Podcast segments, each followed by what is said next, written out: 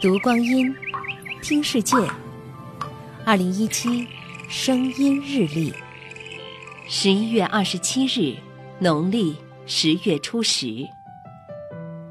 一八九五年的今天，瑞典化学家、硝化甘油炸药的发明人阿尔弗雷德·诺贝尔立下遗嘱，将用他的大部分遗产约三千一百万瑞士克朗设立奖励基金，投资于安全的这就是后来的诺贝尔奖基。金。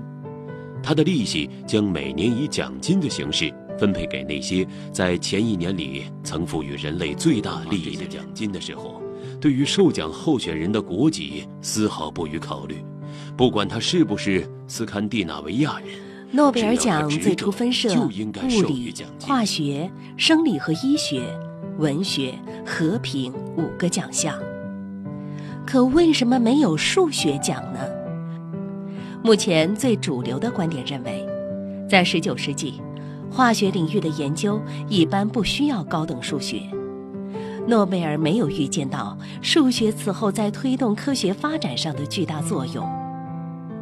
当然，还有一种说法是，当时诺贝尔的女友选择了另一位数学家，爱情受挫让单身到老的他始终记恨数学。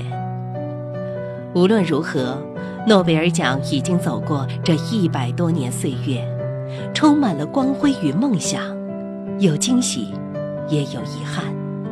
但最重要的是，它在激励人类在科学和人文的探索之路上，依然不断前行。二零一七，声音日历。